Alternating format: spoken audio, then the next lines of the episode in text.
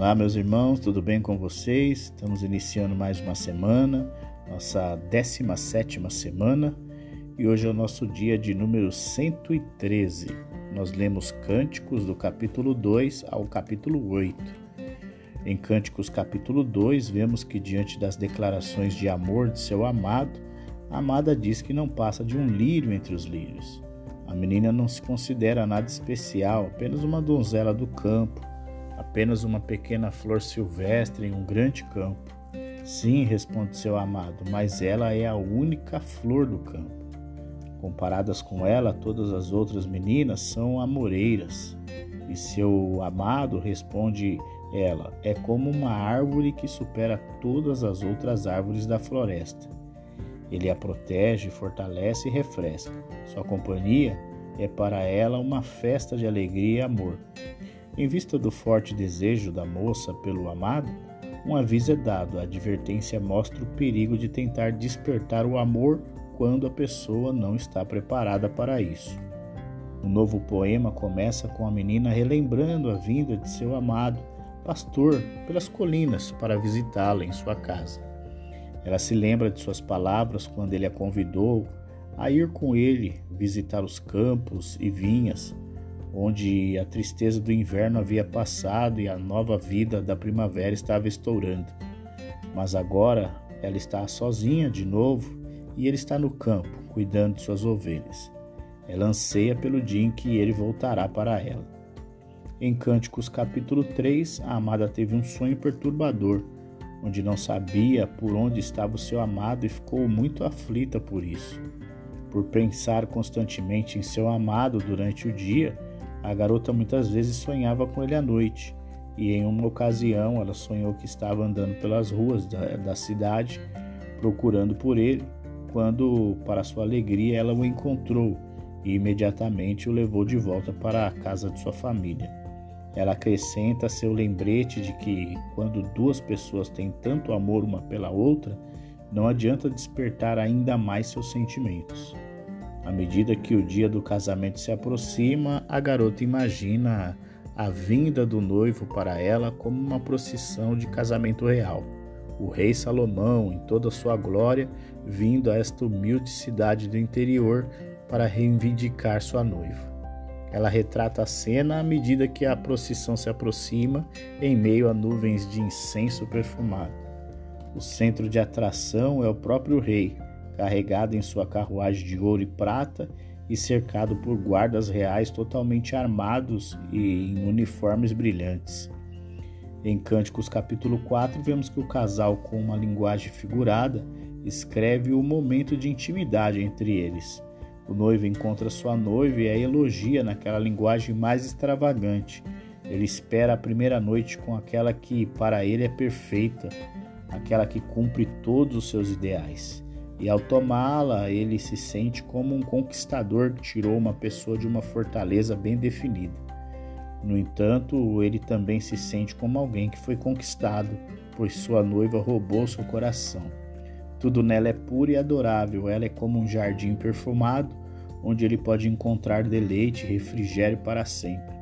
Em resposta, a noiva deseja que o vento sopre sobre o seu jardim para que seu amado possa cheirar sua fragrância e entrar nele.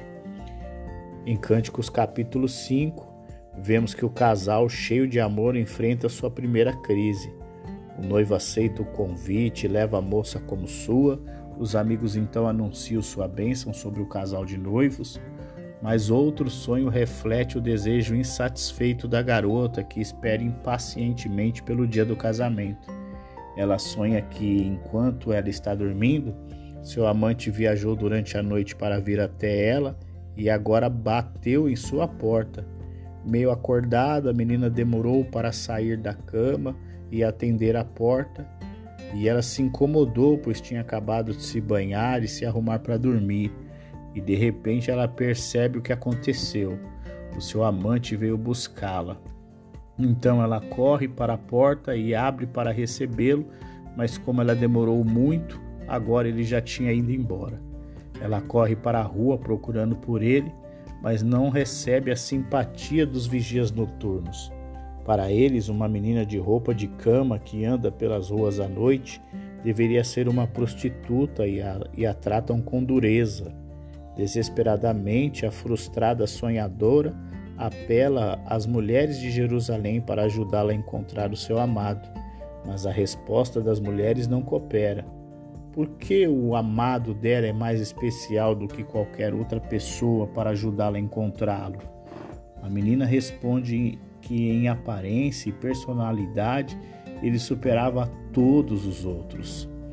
Em Cânticos, capítulo de número 6, vemos uma das declarações mais belas da Bíblia: Eu sou do meu amado e o meu amado é meu. Se ele é tão maravilhoso, responderam as mulheres, gostariam de ir com, uma, com ela ao seu encontro. Com isso, a menina lembra que não perdeu realmente, pois ela apenas teve um sonho. Ela sabe onde ele está. Ele está em casa, na fazenda, fiel a ela como sempre. Usando uma linguagem que ele usou antes, o homem elogia novamente a beleza da menina.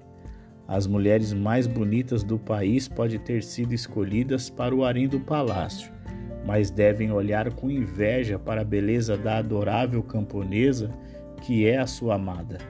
Em um breve parêntese que se segue, os dois amantes são lembrados de uma ocasião em que se conheceram na fazenda.